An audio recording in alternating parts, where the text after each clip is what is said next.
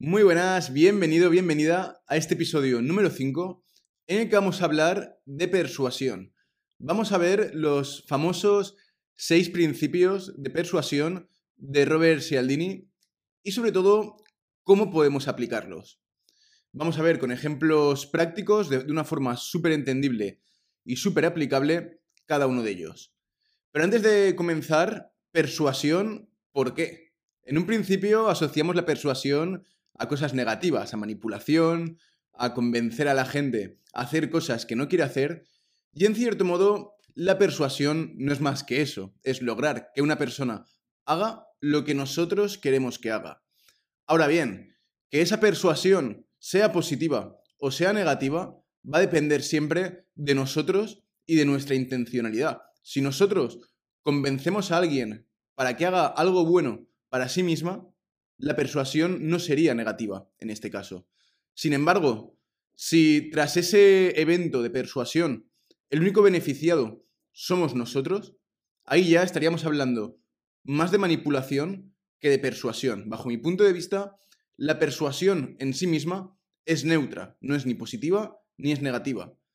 Pero cuando entramos en la manipulación, en que los únicos beneficiados somos nosotros mismos, es entonces cuando la persuasión se tornaría negativa. A nivel de persuasión, Robert Cialdini ha identificado seis principios que se vienen utilizando como dogma central.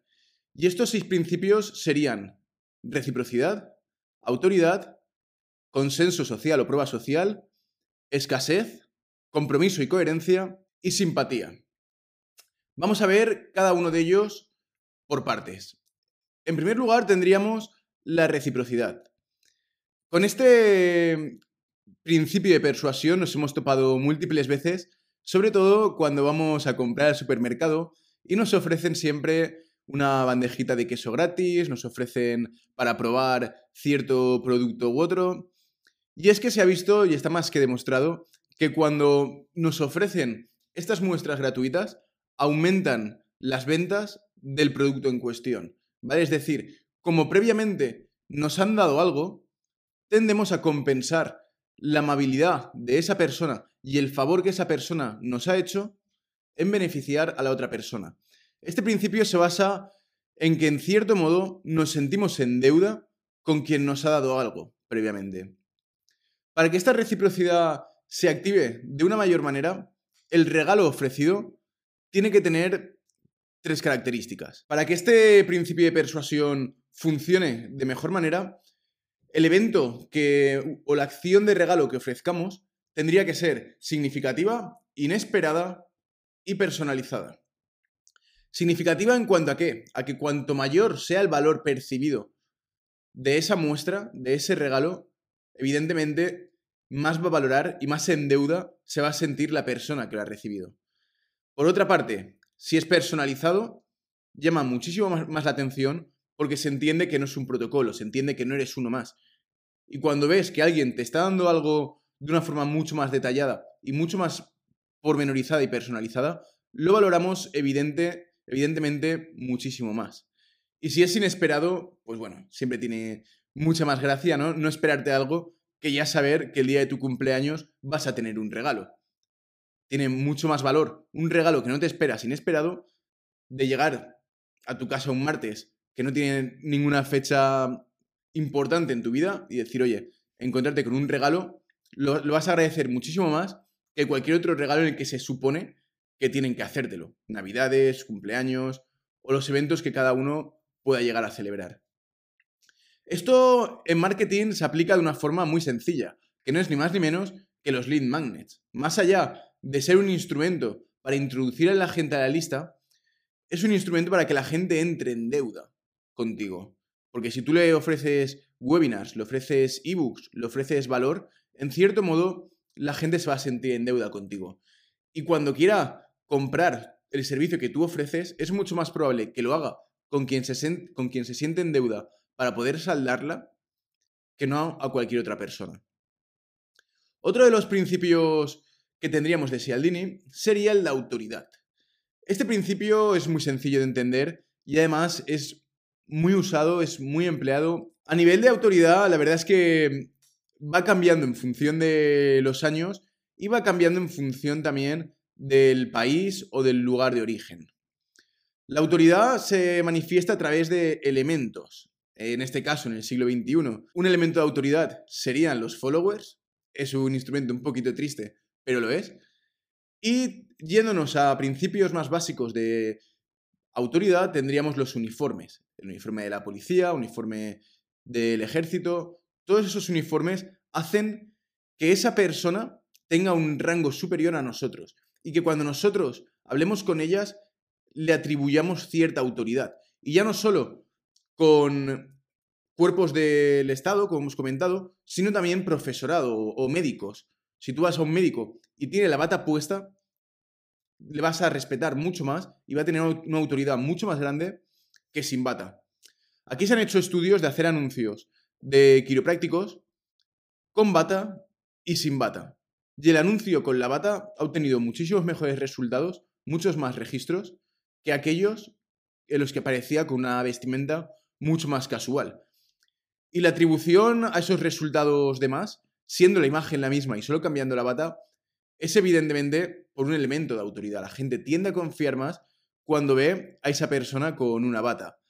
Aquí puedo tener mea culpa que siempre he sido muy antibata, si lo sigo siendo realmente, para la nutrición, por lo menos, ¿no? Que es el. que es mi sector, ¿no? Mi gremio. Porque realmente lo veo inútil y justamente por ser un elemento de autoridad, lo veo un elemento en el cual la gente se escuda cuando no tiene otra forma de escudarse en el conocimiento, que sería otra forma de mostrar autoridad. Si tú eres relevante en tu campo, en tu área, en lo que estás hablando en ese momento, la gente te va a hacer mucho más caso. No se le escucha igual a un economista cuando se habla de economía que al cuñado en el bar. ¿Vale? Entonces, es importante tener que la autoridad no solo habla de uniformes, que también, sino de conocimiento y de estatus. Si tú a nivel personal tienes la acepción social de que eres una persona sincera y que eres una persona honesta, va a ser mucho más fácil que la gente te crea cuando estás hablando. Hemos de ver que la autoridad se compone de dos patas. Por una parte, los uniformes sí que ayudan, pero por otra parte, no es solo la parte visible, sino también una parte más intangible del nombre que tú te hayas labrado o de los adjetivos que se puedan atribuir a ti.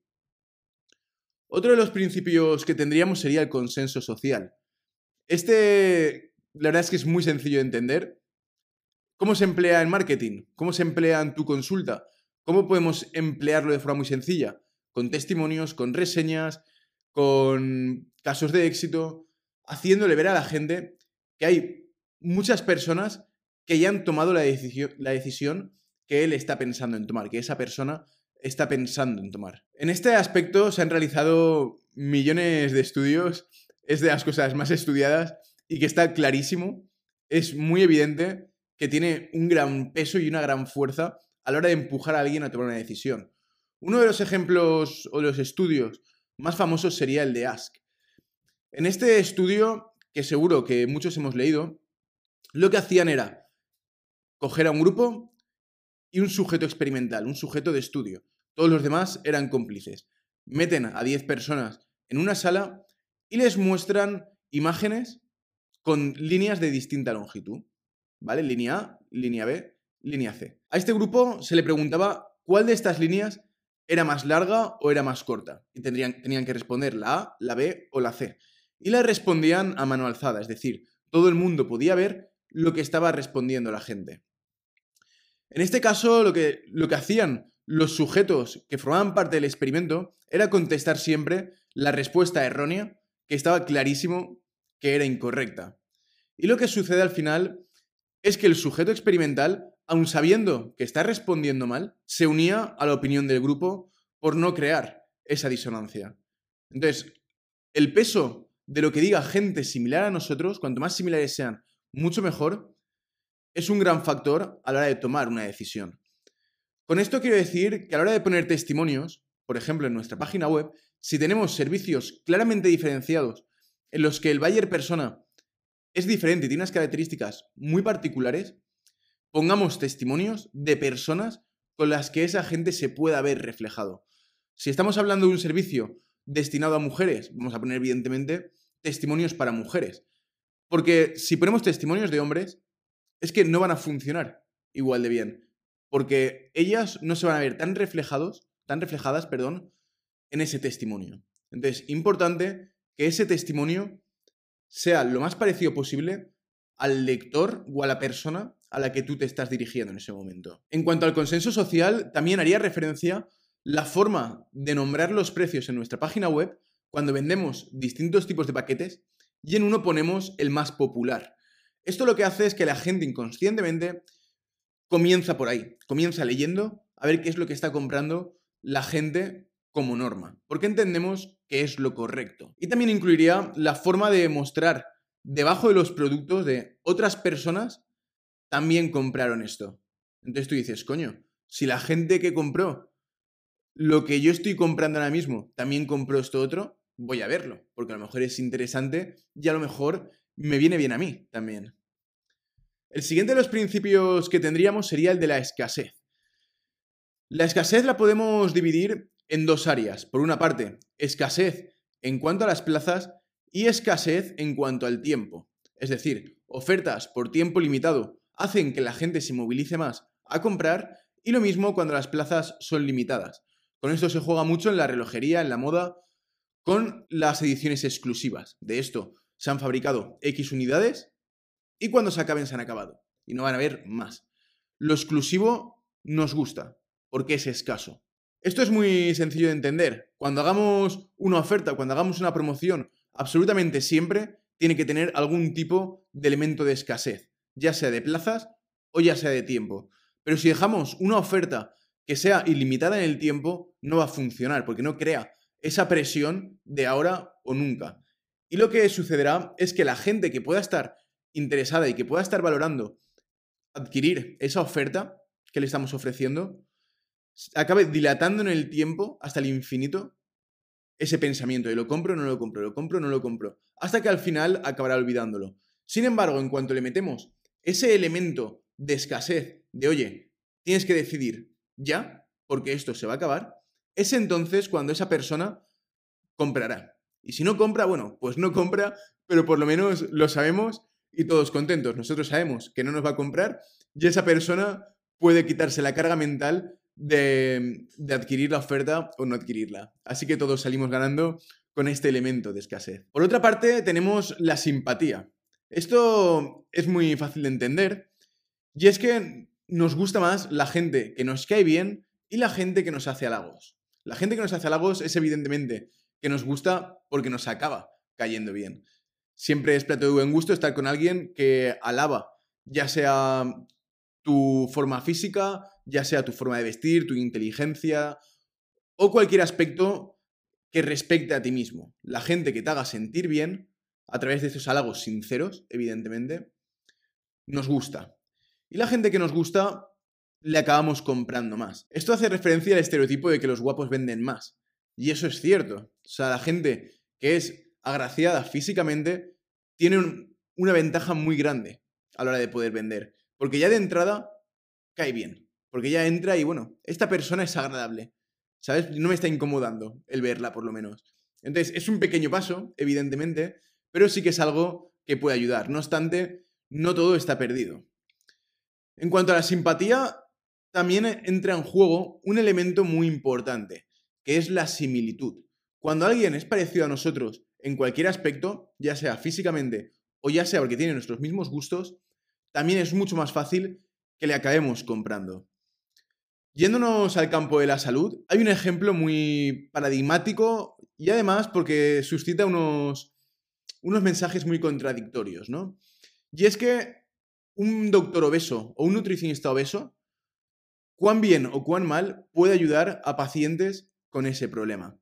En un principio, estos profesionales obesos son muy criticados por sus compañeros, por sus colegas de trabajo porque entienden los colegas de trabajo que no son ejemplo de lo que están intentando solucionar. Y por lo tanto, que no serían unas personas válidas para tratar ese tipo de problemas que ellos mismos tienen.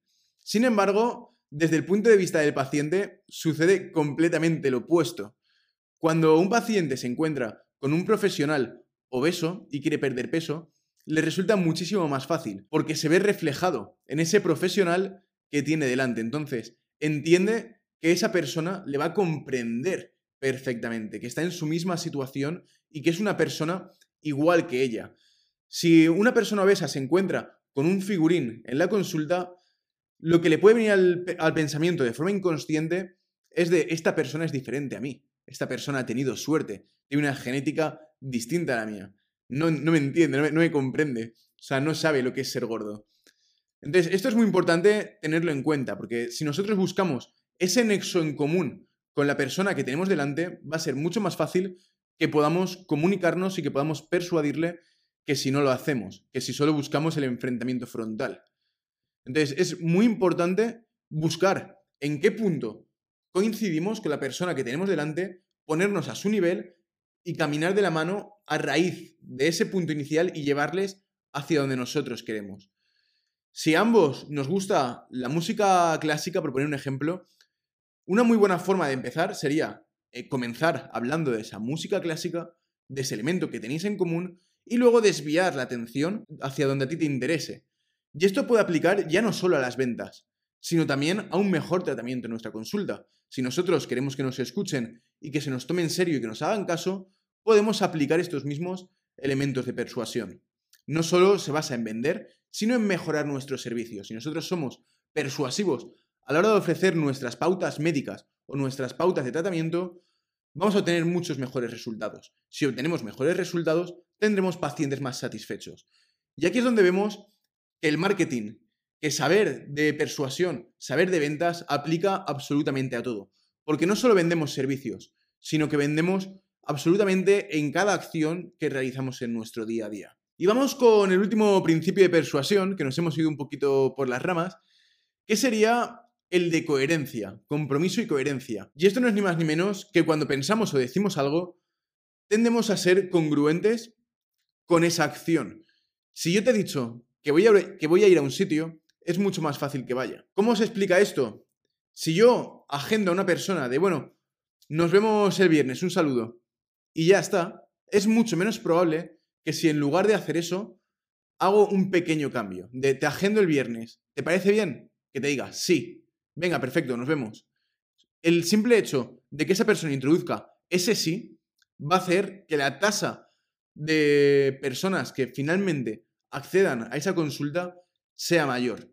Es decir, cuando la persona verbaliza el compromiso, lo hace propio, lo hace suyo. Y por lo tanto se compromete en mayor medida con eso que ha dicho. La mayoría de contratos, de hecho, funcionan bajo este principio. La gente firma un contrato que en la mayoría de los casos no tiene validez legal ninguna y no vale para nada, pero el simple hecho de, firmarlo hace que haya un mayor compromiso, que esa persona, en cierto modo, haya dado su palabra de que va a cumplir con lo que en ese contrato aparece. Y como digo, la mayoría de contratos no sirven absolutamente de nada. Hay muchos contratos de alquiler que luego ni siquiera se dan de alta. Yo me acuerdo cuando era estudiante, mi contrato era un folio mal hecho que no valía para nada, pero oye, ahí ponían no hacer fiestas, no hacer no sé qué. Lo firmas y te comprometes en mayor medida con lo que ahí pone. Evidentemente, ninguno de estos seis principios que hemos visto van a ser la panacea y van a funcionar siempre, pero sí que aumentan las probabilidades y las posibilidades que se pueda dar el evento que tú quieras que se dé ya sea este un mejor tratamiento, ya sea este la venta de un servicio o de un producto. A nivel de los principios, hemos dicho que tenemos seis, no tienen por qué estar involucrados los seis cuando nosotros hagamos una promoción, hagamos una oferta o simplemente estemos trabajando, pero sí que es verdad que cuantos más principios introduzcamos, mayor va a ser la probabilidad que este evento de persuasión se pueda dar. Ya sabes eso que dicen, que cuanto más azúcar, más dulce, ¿no? Pues esto, lo mismo, cuanto más elemento de persuasión metamos, más persuasivo será todo. Así que sin más, pasa buen fin de semana y nos vemos el lunes con más y mejor.